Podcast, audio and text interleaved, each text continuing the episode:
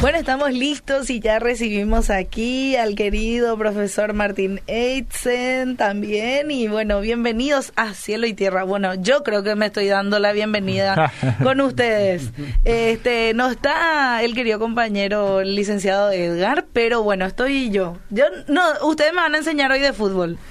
Yo no sé nada. Buenos días, Ana. Eh, buenos días, Tobías. Hola, eh, profe. Gracias, Ana, por estar con nosotros, por no por no tener miedo, no, huir. Normalmente, por cuestiones de protocolo, no podemos estar todos en cabina, pero hoy estás con nosotros. Te damos gracias y obviamente también le deseamos a Edgar Klassen todo lo bueno, toda la salud, todo eh, en donde él esté, ¿verdad? Y sí, eh, los Juegos Olímpicos están a full y yo sé que Tobías tiene mucha muchas noticias. Hay algunas que me gustaría obviar de, ayer. Vos sabés que iba a decir eso. La única noticia que creo que es la que Por eso el yo creo que ya obviar. directamente entró en los Juegos Olímpicos, no, no tocó ni el torneo local ni nada. Ah, e, esa, esos temas tocamos después, ¿verdad? sí.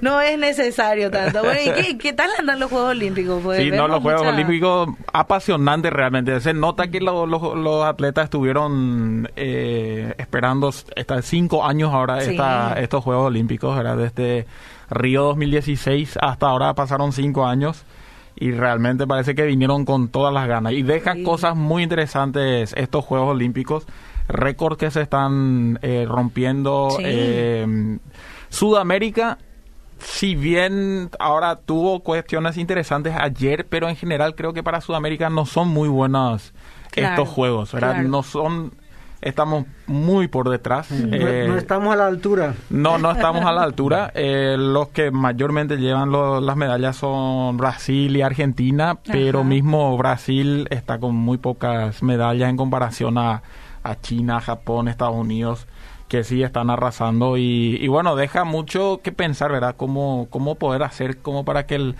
deporte sudamericano también eleve nuevamente el nivel y yo creo que los juegos, o sea, los comités olímpicos están trabajando en eso, pero hay mucho camino todavía por recorrer. Pero sí cosas muy interesantes que pasaron. Pero quizás sí, antes eh, empezar sí con el torneo local eh, que pasó este fin de semana, la fecha eh, que se estuvo jugando. Cerro no pudo con River, empataron con el Quelito 0 a 0. Luqueño por fin pudo ganar 2 a 1. y Miki aplaude allí detrás. Aplaude Miki, sí, porque es realmente una lucha por la permanencia entre el Quelito, eh, Luqueño y Sol de América. Están pescando cómo le va al otro y poder por lo menos ganar un puntito o, ganar los tres puntos como para mantenerse en la permanencia. Guaraní sí le oleó 4 a 1 al 12 de octubre. Y bueno, eh, ayer Olimpia no pudo con Guaireña, Guaireña que el verdugo de los grandes eh, le ganó ayer 2 a 0 a, Olimpia, entonces eh, le deja ahí en el fondo, o sea, no pudiendo levantarse a, Olimpia. Claro, claro. Y bueno, Cerro y Olimpia los dos que no, no empezaron bien esta este torneo y ambos tienen partidos por la Libertadores. Cerro juega este martes es decir, mañana juega el partido que se postergó aquella vez cuando Chiquiarse tuvo su la tragedia en su familia, entonces eh, Fluminense aceptó postergar por dos semanas el partido, así que mañana tenemos actividades Cerro Porteño en la en la Libertadores y después eh, Olimpia va a jugar contra, eh, contra el Flamengo más adelante por los cuartos de final también por Libertadores. Pero ahora sí, pasando a los Juegos Olímpicos, eh, hubo actuación paraguaya. Ahí cosas interesantes que pasaron. Alejandra Alonso, por ejemplo, terminó en el puesto número 21 en remo single, que es el remo individual. Sí. la, la posición más alta a nivel mundial que tiene Paraguay, así que felicidades y la felicidad está ahí de parte de Paraguay que pudo poner esta marca. Fabricio Zanotti, el golfista paraguayo, que quizás hoy por hoy es el mejor que tenemos, eh, terminó en el puesto 35. Ajá. Así que ya terminó su, eh, su participación también. Benjamin Hawking, el nadador más conocido acá de Paraguay, eh, terminó sus cuartos Juegos Olímpicos. Ha estado en cuatro Juegos Olímpicos representando al Paraguay. No pudo pasar de ronda lastimosamente en dos disciplinas de natación, pero sí eh, deja esa marca de haber estado en cuatro Juegos Olímpicos. Y bueno, Camila Pirelli, eh, el, país estaba atento a ella, la pantera guaraní, en los 100 metros vallas, pero eh, no pudo tampoco pasar así a la siguiente ronda. pero bueno, también participé, o sea, presentación y presencia paraguaya ahí, ¿verdad? Es muy bueno. Lo que ahora va a llamar mucho la atención y va a acapar la atención del, del país va a ser el 7 de agosto cuando Derlis Ayala corra la mm. maratón. Sí. Derlis Ayala, el... Eh, el maratonista, nacional que tenemos, entonces eh, vamos a estar atentos a ver qué, cómo le va en los juegos, eh, o sea, en, el, en la maratón que va, se va a hacer el 7 de agosto. Bien, bien, bien. Hubo eh, un récord, y eso sí, eh, un récord venezolano, ¿verdad? Que ahora está dando la vuelta al mundo. Eh, la. ¿Cómo es la saltadora triple o la que hace el salto triple?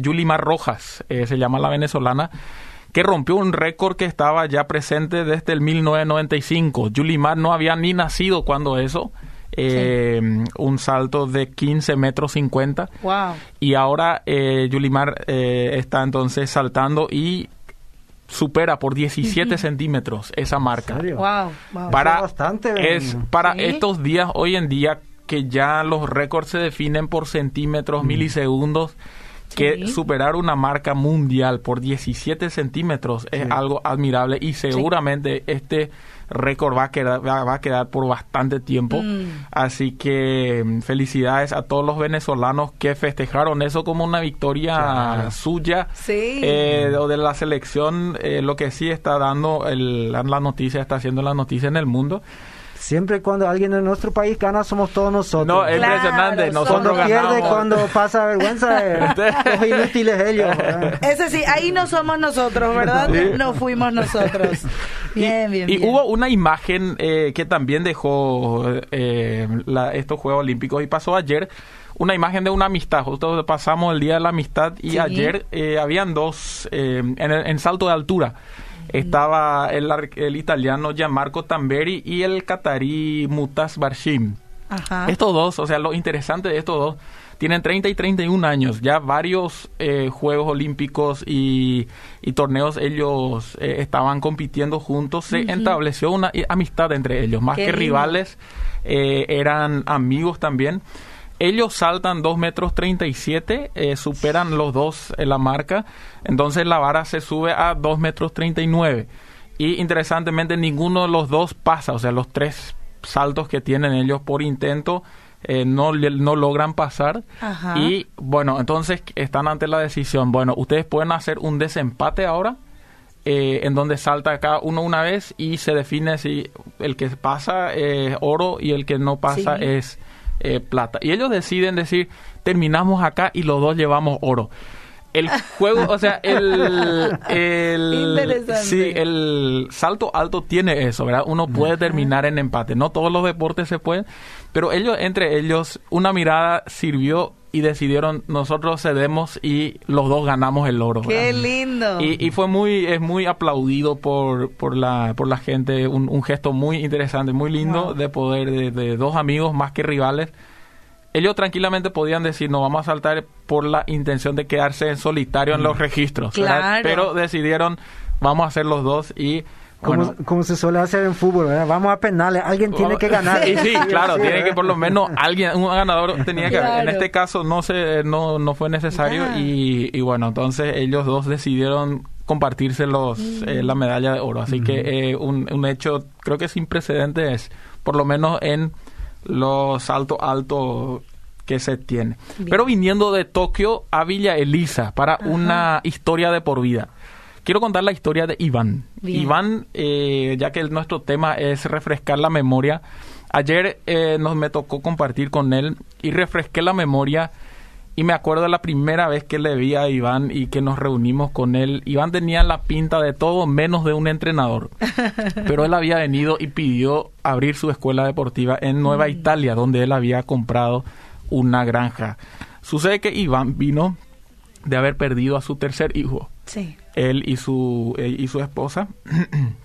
Entonces, él por mucho tiempo había ahorrado mm. para poder invertir eso en sus hijos o en su hijo, cosa que no se dio. Entonces, con la pérdida de su tercer hijo, él decide comprar de esa plata que él había ahorrado una granja en Nueva Italia. Y sucede que alrededor de esa granja había un montón de niños mm. y él decide abrir una escuela de fútbol, por más que él no sabe mucho de fútbol, o sea, en ese momento no sabía. Y empezaron con siete chicos en su granja. Pusieron, pusieron dos arcos, eh, movieron las vacas, la lechuga, todo eso, movieron a un lado, empezaron, no pasó mucho y ellos, los chicos, empezaban con tantas ganas a aprender los versículos de memoria que, que eran parte del entrenamiento, cosa que le motivaba más al profe Iván. Y después de dos años ellos terminaron con 130 chicos. Entonces ayer esa escuela, la Escuela de Fútbol Canaán, se constituyó como iglesia. Se había iniciado en el 2017 como una escuela deportiva con el nombre Canaán con la intención de tener un, un pedacito de tierra prometida en medio de la compañía Pindotí de Nueva Italia. Y ayer esto se constituyó en una iglesia, la única que está ahí por la zona. Así que estando ahí participé ayer viendo eso realmente refrescar la memoria. Yo nunca hubiera imaginado que algo así en cuatro años hubiera sido posible, pero sí, como Dios utilizó a él, a la vida de Herminia, su esposa, mm. para realmente hacer un impacto demasiado grande en esa compañía. Entonces, eh, ya te dejo con eso, profe, para hablarnos del tema de refrescar la memoria. Impresionante, muchas gracias, Tobías. Y aunque mucho lo siento por una pareja que, que no puede tener hijos o hasta ahora no pudo tener, pero esto es, eh, qué sé yo, o sea, 130 Se ganaron más hijos. Se ganaron, pero muchísimos, ¿verdad? Eh, claro, al mismo tiempo le deseamos hijos propios, físicos, biológicos, todo lo que sea. Pero siempre a, esas historias me impactan, ¿verdad? Y es justamente a eso lo que va el tema de hoy y yo dije que normalmente Tobías viene del deporte y me pasa la pelota a, a la Biblia. Entonces yo voy a tomar ahí empezar el deporte y vamos a llegar a la Biblia también. sí, eh, Hacemos un pase ahí. Sí, el, desplazamiento. En inglés siempre dicen el merger. juntos, ¿verdad? Porque refrescar la memoria lo hacemos constantemente en el fútbol, ¿verdad? Para bien o para mal. Eh, y ahí voy a decir justamente lo que Tobías está temiendo, ¿verdad? Los olimpistas cada vez que perdemos, entonces... Ay, ay, ay hablamos de la historia, ¿verdad? y los otros clubes dicen, ah, no, estos olimpistas constantemente con su historia, con, con su museo, lo que sea. Eh, a veces es peligroso, por ejemplo, ahora, eh, la, semana pasada o antepasada que se definió cuartos de final de la Libertadores, enseguida salió un artículo, Olimpia nunca perdió con el Flamengo. Ajá, sí. Y bueno, esto es peligroso porque eso da una falsa seguridad a un buen grupo, porque al mismo tiempo están los otros que dicen eh, atento con Flamengo porque está ganando todos los partidos en Brasil. Mm. Y Olimpia no es que juega también acá en, el plano local. Eh, entonces a veces pensamos, bueno, la historia nos respalda. Mm. Y sí, la historia es una cosa, pero los partidos siempre hay que jugarlos, ¿verdad? Y eso lo vio muy bien el equipo femenino de fútbol de Estados Unidos. Mm. Ellos en, semifinales, ahí en los Juegos Olímpicos, se enfrentaron con Canadá. Mm. Su vecino del norte. Siempre hay chistes de los par de los estadounidenses hacia los canadienses. ¿Por qué? Porque los canadienses, a pesar de tener un país más grande geográficamente eh, que Estados Unidos tiene solamente un 10% de la población que tiene mm. Estados Unidos. O sea, no mucha gente quiere vivir en Canadá por el frío y todo eso, mm. mucha gente en Estados Unidos. Se habían enfrentado 61 veces desde que oficialmente la FIFA tiene el fútbol femenino dentro de sus, eh, ¿cómo sería? Planes, de, sus ligas. De sus ligas. De 61 partidos, Estados Unidos ganó 51. Uh. Eh, empataron no sé cuánto y perdieron tres. La mm. última vez que perdieron fue en el 2001. Se hace 20 años atrás. Y como diría Tobías, algunos jugadores ni habían nacido ahí, ¿verdad? Cuando... Pero justo en la semifinal de los Juegos Olímpicos, Canadá le ganó a Estados Unidos. Ay, ay, ay. O sea, toda la historia no, no servía de nada. Exacto. Y lo interesante es que en el 2012 creo que fue en Londres, ahí en semifinales Estados Unidos le había eliminado a Canadá en semifinales. Eh, entonces, obviamente, gran festejo en Canadá, gran desazón entre las estadounidenses que son campeonas mundiales otra vez, o sea, no sé cuántas veces ya ganaron eh, la Copa del Mundo.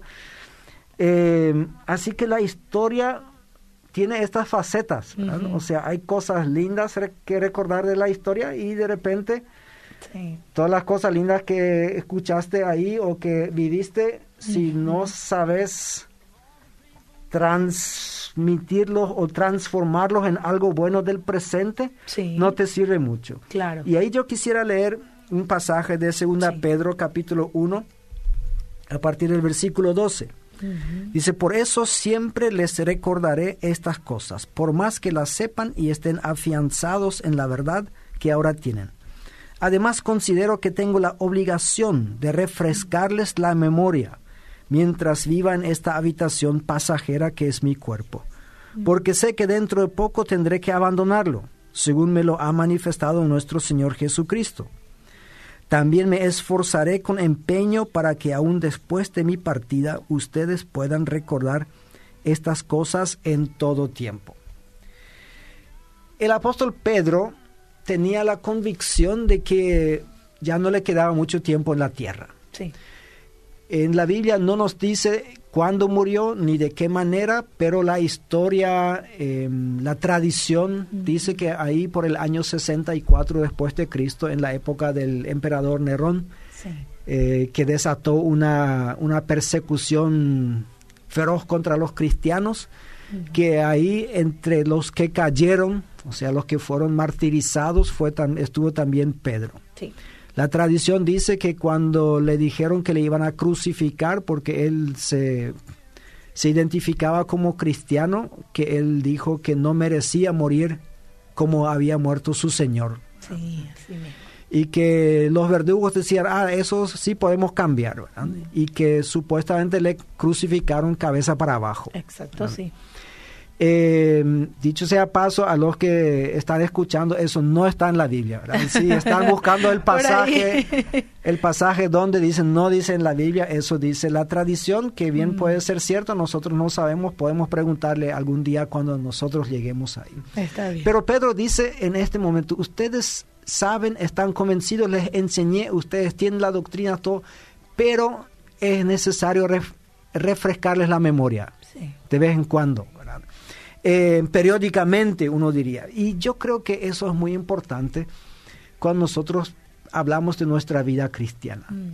Y ahí les tiro una indirecta, no me necesitan responder, pero al final del programa, eh, si Ana o Tobías tienen alguna anécdota de su vida, de su caminar con el Señor, eh, que quieran compartir con la audiencia, están bienvenidos.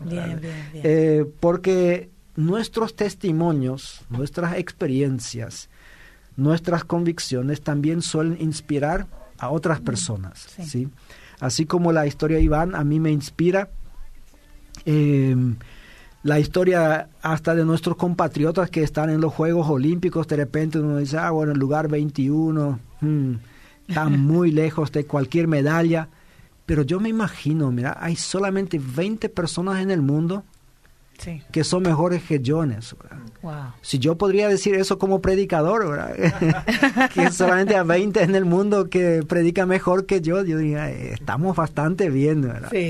Eh, obviamente no hay Juegos Olímpicos para los pastores. En algunas iglesias, en algunas iglesias hay competencias de predicación. ¿Verdad? Eso sí, pero eh, eso dejamos para, para otro momento. quiero seguir leyendo un poco este pasaje porque ahí el Pedro entra en detalles, o sea, mm.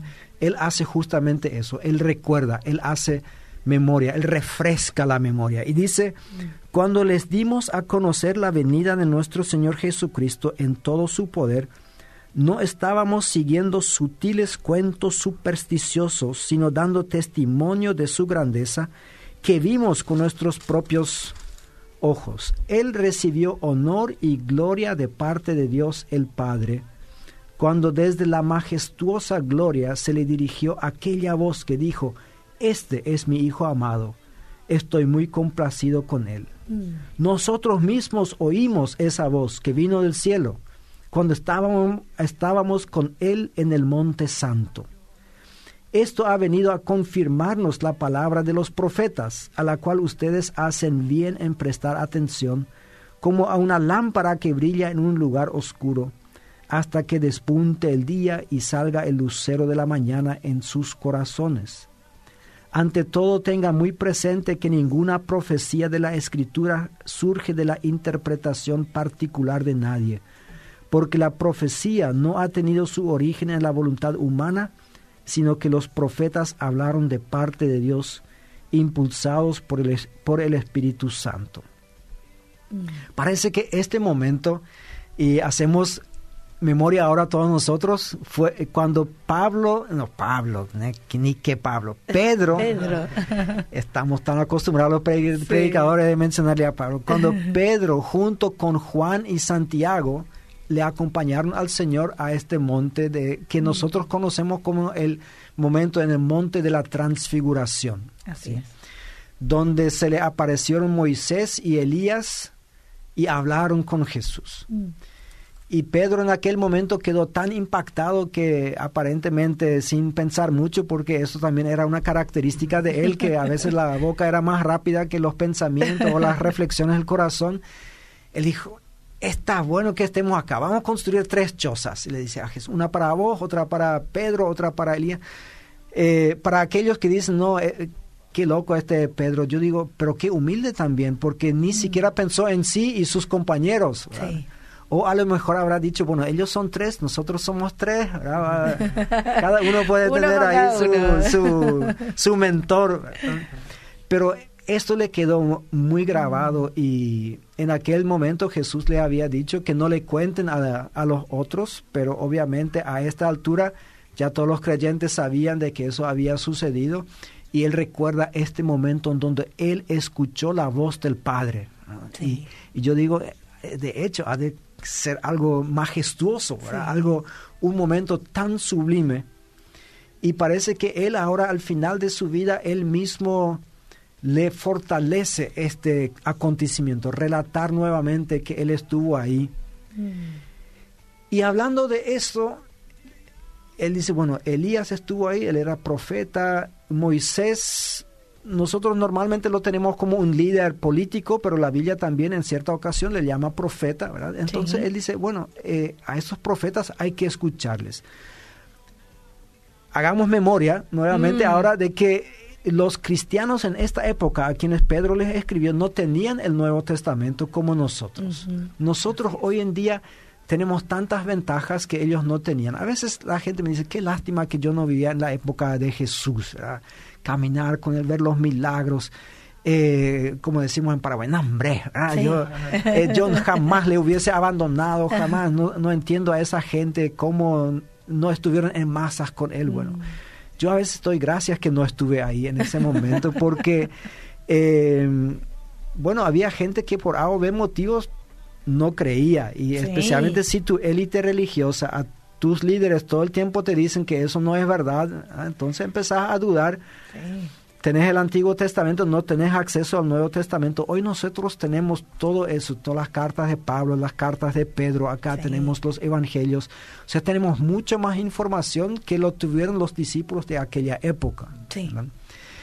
Pero a lo largo de esos dos mil años también tenemos una cantidad de testimonios, o sea, de lo que mm. Pedro cuenta acá, de lo que Tobías nos cuenta todos los lunes, testimonios de gente. Yo esta mañana escuché un testimonio de un conocido que ayer dio testimonio en la iglesia, un hombre de 39 años que estuvo como 15 años en el alcoholismo mm. y ahora el Señor lo sacó, eh, arregló su vida, eh, se reconcilió con su familia. Em, y ahí yo miré un poco, eh, en YouTube estaba eso en una iglesia donde yo diría no demasiada gente ve y 1800 personas ya vieron el testimonio. Wow.